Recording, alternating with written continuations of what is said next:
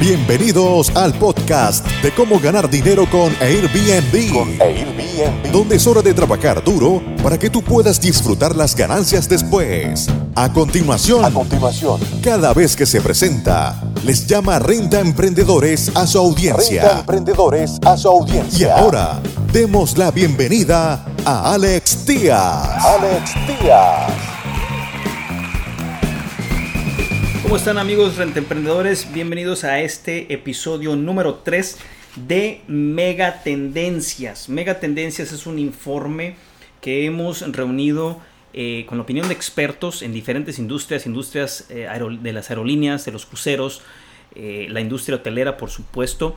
también tenemos a la industria de las tarjetas de crédito, todos los pagos, todos los pagos electrónicos. Todo esto para poder brindarles a nuestros rentemprendedores una mejor idea de, eh, de, cómo de cómo están ellos planeando la recuperación y a qué plazo, a cuánto tiempo, a un año, a dos años, a tres años, a cuatro años. Este informe lo pueden recibir. Ustedes nos mandan su correo electrónico, nos pueden contactar, contactar por WhatsApp o en YouTube y con gusto se lo podemos mandar. Es un PDF que ha sido eh, eh, escrito por nuestro equipo. El, informe tiene un costo de mil pesos. Es un informe muy, muy, muy importante. Lo pueden tener para que puedan ustedes también revisarlo en casa y puedan planear sus, eh, sus, planes, sus proyectos, especialmente si están eh, pensando que esta recuperación va a ser a corto plazo.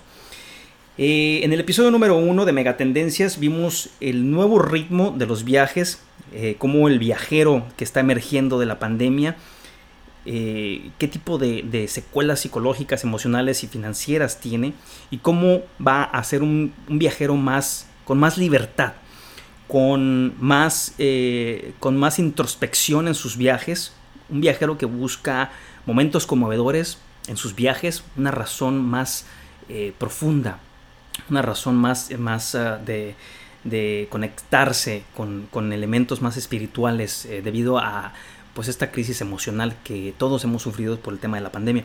En el episodio número 2 vimos el turismo de el turismo de destinos nacionales cómo van a dominar el 2021, 2022, 2023, 2024 e inclusive hasta el 2025 y cómo el viajero pues va a empezar a explorar eh, a corto a distancias cortas y poco a poco va a ir eh, eh, aventurándose en viajes transatlánticos, viajes de, en avión de, más de 6 horas, 7 horas, 8 horas, 12 horas. Todo eso va a ir cambiando poco a poco. Y en este episodio número 3 vamos a ver cómo los hoteles están dando, están de vuelta en este 2025, con grandes ventajas para los propietarios que superaron los tiempos difíciles. Los propietarios de los hoteles. Recordemos que para este ejercicio les estamos pidiendo que pensaran como si estuviéramos ya en el 2025, es decir, abre los ojos, la pandemia ya pasó y ahora estamos en el 2025 y esto es como vemos o pronosticamos, según la opinión de expertos, la de nosotros, nuestro equipo, con toda la investigación que hemos hecho y que nos causa un gran placer compartir con ustedes esta información. Así es como vemos el mundo en el 2025 en la industria del turismo, tomando en cuenta aerolíneas, cruceros, hoteles, tarjetas de crédito que juegan un papel importantísimo porque ellos son los mediadores, ellos son los que conectan los pagos. Y bueno, vamos a ver este, este episodio em, en el cual vamos a ver cómo, cómo, cómo van a regresar a sus hoteles, estarán de, vuelta, qué pasó con el turismo de los eventos, eh, el miedo a, subirse a los ascensores, repleto de gente, los lobbies grandes. Todo este miedo de del, del COVID-19, ¿qué efectos nos ha dejado? Bueno, los hoteles están de vuelta con grandes ventajas para los propietarios que aguantaron los tiempos difíciles. Eso también les va a pasar a los rentemprendedores que aguanten los tiempos difíciles. Obviamente, es mucho más fácil para un rentemprendedor porque los costos son mucho más bajos y los hoteles tienen nóminas, costos de operación mucho más altos.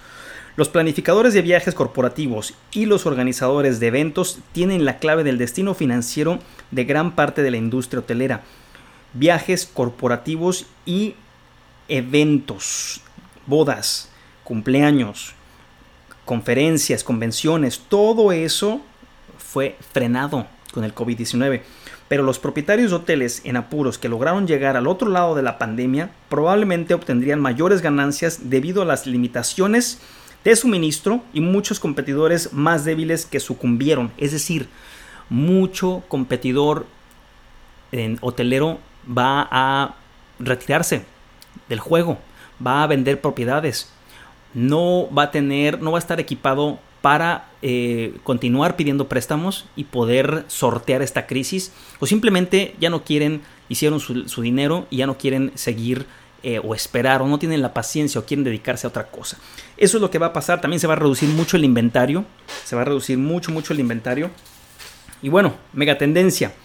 Acuérdense que vamos a también a checar un contrapunto, un contrapunto en el cual nosotros vamos a hacer nuestra predicción y después vamos a ver esa contraparte de la, de la predicción. En caso de que nos equivoquemos, ¿qué pasaría? ¿Qué pasaría en caso de... La industria hotelera está de regreso en el 2025, pero se ve considerablemente diferente como era cinco años antes.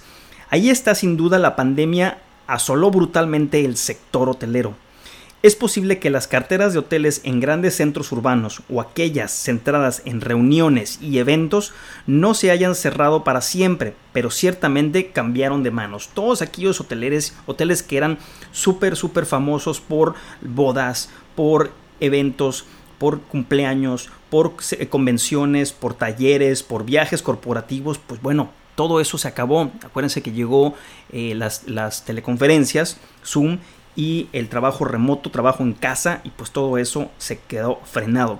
Los propietarios de e inversores que carecían de recursos o no tenían estómago para la turbulencia en un periodo de recuperación prolongado salieron a principios del 2020 y 2021. Pero los que persistieron esperaban una ventaja significativa. Siempre el último que aguanta gana. Entonces hemos visto eh, por ahí en algunos de los episodios anteriores, revisamos cómo hay en México, solamente en México, 50 hoteles a la venta. Mm, la mayoría de ellos en Riviera Maya, Riviera Nayarit y en Cabo San Lucas.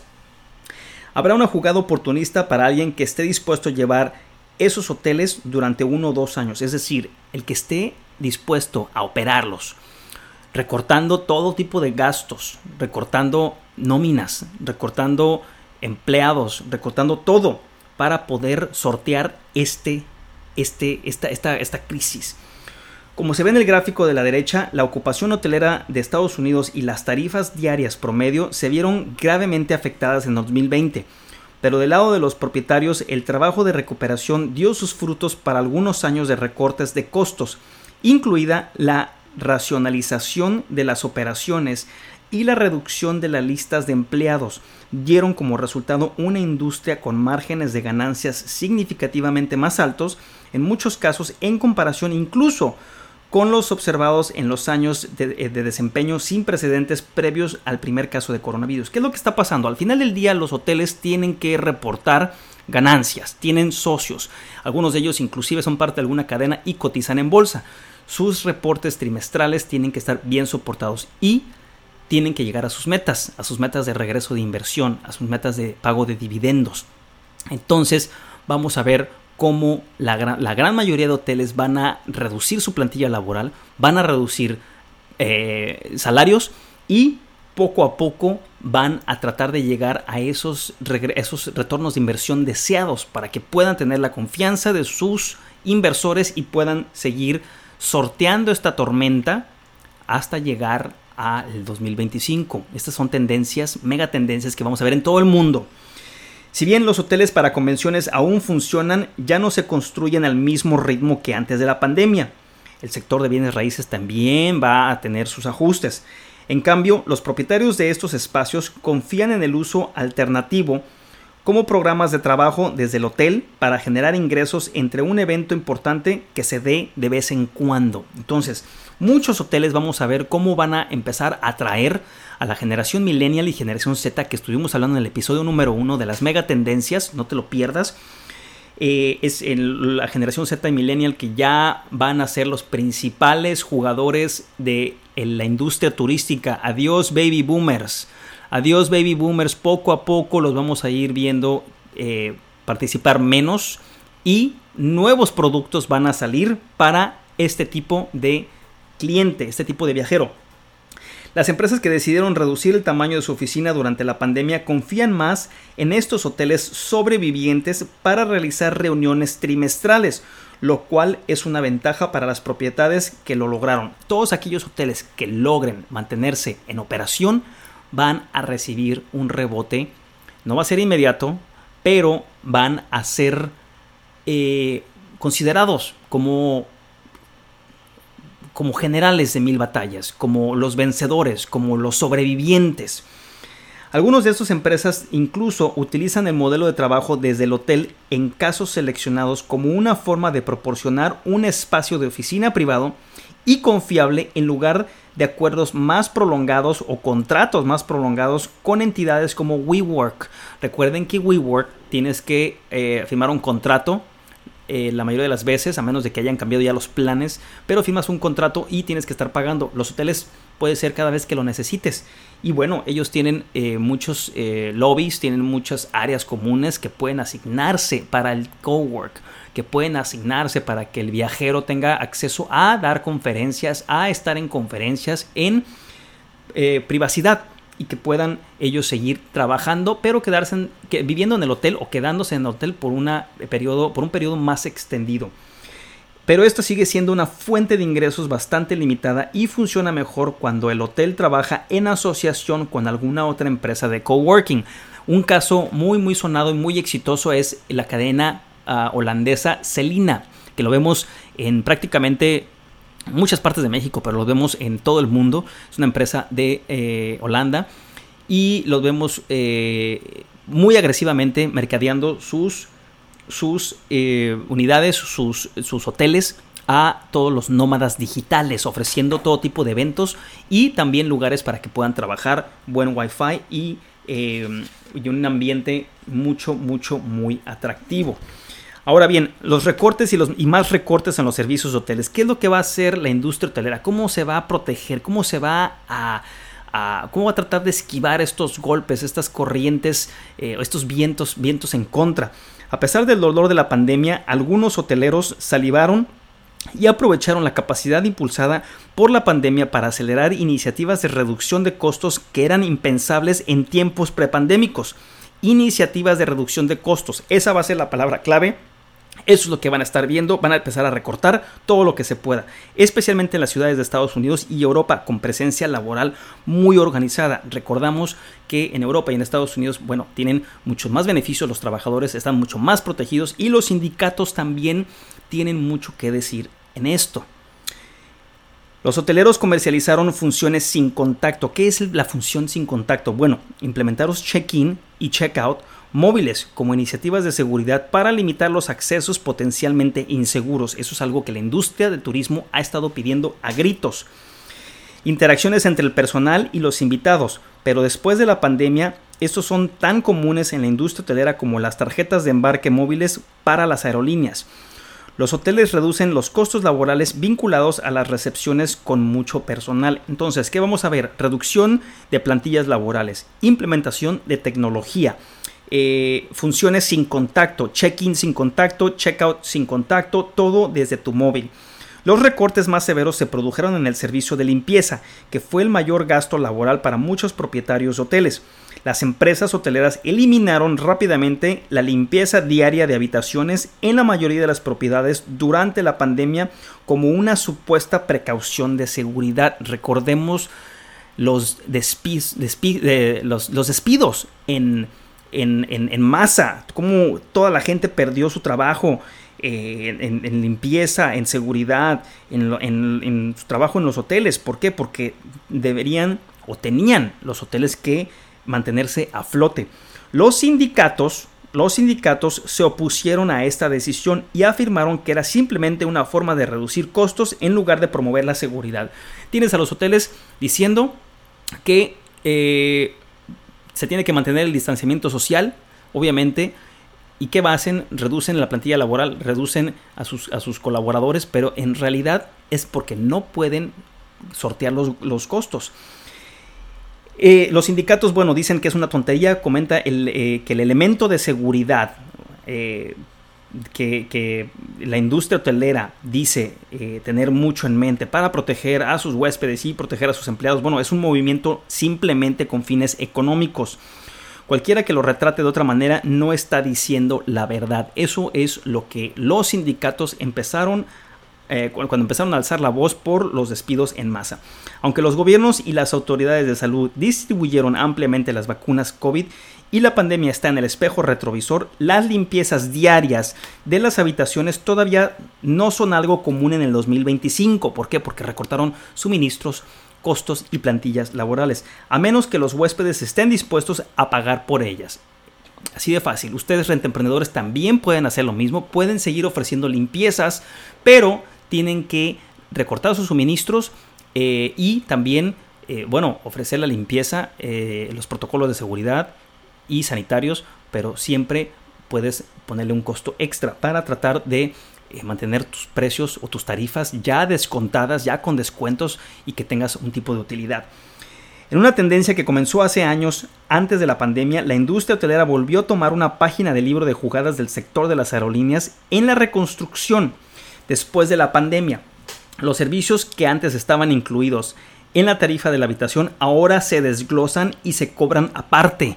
Se cobran a la carta, especialmente en los hoteles económicos. Vamos a ver cómo, ya lo estamos viendo, de hecho, en la, industria eh, de las aerolíneas, estamos viendo cómo te dejan apartar eh, vuelos eh, por 250 pesos 300 pesos, 400 pesos y bueno, paga los impuestos cuando ya estés en el aeropuerto, que es un impuesto carísimo y, eh, pero todo está desglosado para que tú puedas decidir qué quieres, qué no quieres, especialmente los hoteles de bajo costo, las aerolíneas de bajo costo, vamos a ver eso muchísimo.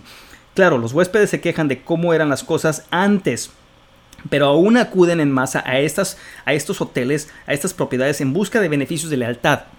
Vamos a hablar en un episodio más adelante de cómo American Express está cuidando a sus socios está eh, buscando ser atractivo para, para, para ellos y cómo, cómo, cómo esa, esa, esa, protección, ese chiqueo, esa atención que le ha estado dando los socios, bueno, va a ser primordial a la hora de la recuperación, porque los socios van a seguir teniendo sus tarjetas de crédito, van a seguir ahorrando puntos y van a seguir buscando beneficios.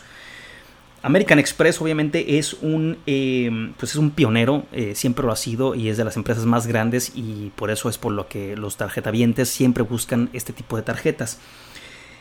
Esto se debe a que la competencia también está cobrando las nuevas tarifas y muchos huéspedes creen que los hoteles hacen que la estadía sea más segura que los alquileres a corto plazo cuando se trate de limpieza y salud. Eso es un pronóstico que tenemos para la, eh, industria hotelera. Vamos a revisar el contrapunto en unos momentos. ¿Qué es el contrapunto? Pues es la versión opuesta o eh, la, segunda, el segundo pronóstico. Si no pasa el pronóstico A, bueno, puede pasar el pronóstico B. Vamos a ver en un momento.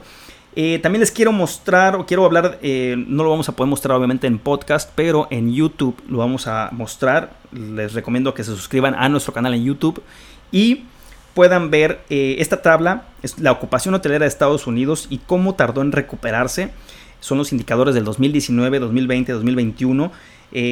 la ocupación en el 2019, pues bueno, esto fue antes de la pandemia, estaba en promedio, ojo, en promedio en Estados Unidos la ocupación hotelera era 66%. En el 2020, durante el tema de la pandemia, encierros, todo esto, fue del 42% en promedio. En el 2021, en este año, ya está subiendo a niveles del 52%. Todo esto porque estamos reabriendo economías, hay un poquito menos restricciones, ya está la vacuna, ya es menos miedo, ya eh, vemos un poco más de variedad en redes sociales, en las noticias, y no nada más es temas de pandemia, pandemia, pandemia, COVID-19, pandemia, COVID-19. Eh, la tarifa diario promedio, para que tengan una idea, la tarifa diaria promedio en el 2019 en Estados Unidos, en los hoteles, era de 131 dólares. Alta. En el 2020, de 131 se fue a 103 dólares. Y bueno, en el 2021, ya cuando empezaban a reabrir, estaba sobre 109 dólares. Los ingresos por habitación disponible en el 2019, un hotel estaba, estaba eh, teniendo ingresos de 86 dólares por habitación. En el 2020 esos ingresos bajaron de 86 a 43, casi la mitad. Y en el 2021, bueno, va a recuperación, pero estamos sobre los 57. Ese es el tipo de recuperación que estamos viendo para la industria hotelera. Es algo similar también a los alquileres vacacionales. Vamos a hablar de eso en nuestro contrapunto. Es decir, ¿qué tal si los hoteles no regresan?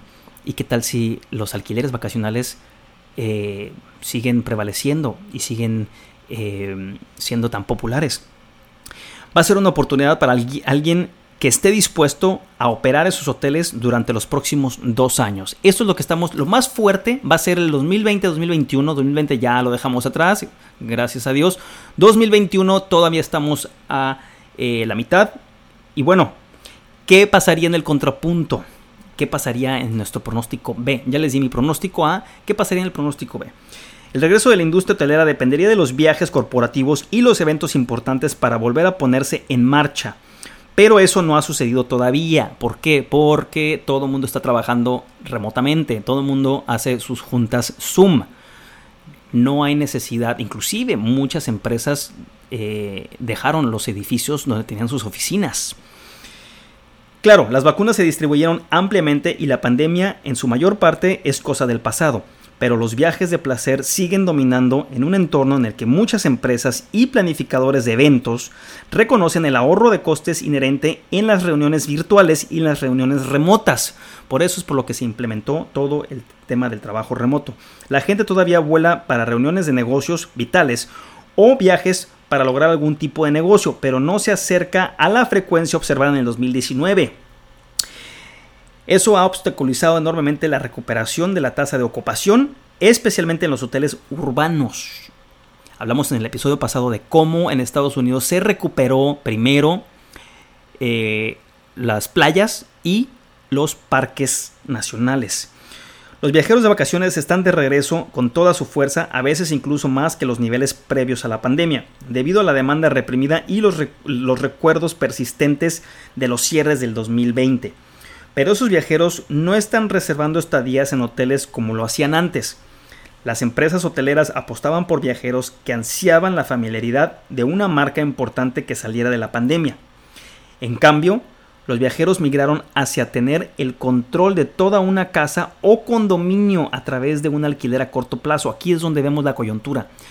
El viajero va a tratar de eh, recordar una marca hotelera un servicio de hotel, un, eh, un estándar de limpieza, un estándar de habitación, un estándar de amenidades, de servicios, o va a decidir lo contrario y va a rentar eh, un Airbnb, un BRBO, un Booking.com, un alquiler vacacional. ¿Qué es lo que va a pasar? De manera similar a los hoteles, compañías como Airbnb también implementaron estrictos estándares de salud y seguridad durante la pandemia para disipar los temores del virus. Todo eso que vimos, todos los protocolos de seguridad, sanitarios, todo las, lo que nos estuvieron compartiendo, pues no era más que una eh, campaña para poder eh, calmar los temores del virus y especialmente también subir los estándares de limpieza que muchos rentemprendedores no tienen por ser por tener poca experiencia en el ramo. Eso junto con la comodidad de conducir hasta una casa de vacaciones alejada de la ciudad con, con picos o rebrotes de pandemia aceleró rápidamente el atractivo de la marca para nuevos clientes durante el año 2020, cuando se convirtió en una empresa pública, Airbnb. Los alquileres a corto plazo de Airbnb, BRBO y Expedia y otros se convirtieron en una alternativa hotelera viable tanto para los turistas como para los viajeros de negocio. Ahí lo tienen. Las empresas hoteleras reconocieron el cambiante apetito de los consumidores porque porque los hoteles tienen muchas métricas, los hoteles tienen mucha información, tienen, tienen mucho más métrica, mucho más datos que eh, la industria de alquileres vacacionales ellos se dieron cuenta de esto y trataron de cubrir o cerrar filas. ¿Cómo lo hicieron? Bueno, eh, muchas se unieron a la moda de los alquileres a corto plazo. Por ejemplo, Marriott, la, empresa, la cadena hotelera Marriott, eh, Marriott Homes and Villas, ya no es solo una parte muy pequeña de la compañía. Ellos decidieron sacar eh, una, colección de villas y de casas para un viajero un poquito más exigente Como dijeron repetidamente los líderes de la compañía hotelera más grande del mundo durante su lanzamiento en el 2019, las marcas de lujo como Four Seasons Hotels y Resorts tienen su propio giro a corto plazo como alquileres vacacionales, colocándolos como residencias dentro de los complejos turísticos de la cadena y otras cadenas hoteleras globales se expandieron a alquileres a corto plazo, especialmente como una forma de acceder a mercados donde un hotel tradicional no funcionaría. Esto depende mucho de la región en donde estén, de cómo sea el cliente. Este impulso para centrarse en los viajes de placer o vacaciones hundió aún más a la industria hotelera a medida que las tarifas de las habitaciones se desplomaron. Imagínense ustedes cómo los hoteles van a poder competir con tanto Airbnb. Los analistas hoteleros advirtieron a los propietarios de hoteles que mantuvieran la línea en las tarifas incluso durante la era de la pandemia de baja ocupación, ya que es muy difícil generar tarifas diarias ya que los consumidores se acostumbraron a los grandes descuentos. Pero como la fuente de ingresos de los viajes de negocios no volvía a los niveles previos a la pandemia, los propietarios de hoteles no tenían más remedio que reducir las tarifas para atraer a los viajeros de placer. Este periodo prolongado de bajo rendimiento provocó una ola de impagos de préstamos hoteleros y cierres de propiedades. Las principales áreas urbanas que alguna vez generaron viajes corporativos sustanciales vieron a los propietarios comenzar a convertir hoteles subutilizados en desarrollos de departamentos y condominios y eso alivió la escasez de vivienda en muchos mercados. Entonces eso puede ser una, una eh, un pronóstico B eso puede que sea lo que pase. Si no regresan los hoteles, bueno, los van a poner a la venta y se van a convertir en condominios eh, inclusive hasta oficinas. Quién sabe qué pueda pasar, pero podemos, por eso les damos un contrapunto, por eso les damos un pronóstico y en base a eso les damos nuestra opinión. Esto fue el episodio número 3 eh, para el episodio número 4 vamos a ver las tendencias de socios de, uno, de una cadena hotelera en particular que se dedica al lifestyle. Esto es un estilo de vida y cómo están tratando de seducir a los viajeros para que sean parte de sus nuevos viajes, quedarse en este tipo de eh, cadenas hoteleras que son eh, o están enfocadas al lifestyle. Todo eso y más lo vamos a ver en el episodio número 4 de Mega Tendencias. Amigos renta emprendedores, nos vemos a la próxima. Muchas gracias por escuchar tu podcast Cómo ganar dinero con Airbnb. Con Airbnb. Visítanos en nuestra página web www.comoganardineroconairbnb.com y nuestro canal de YouTube Gana dinero con Airbnb. Con Airbnb.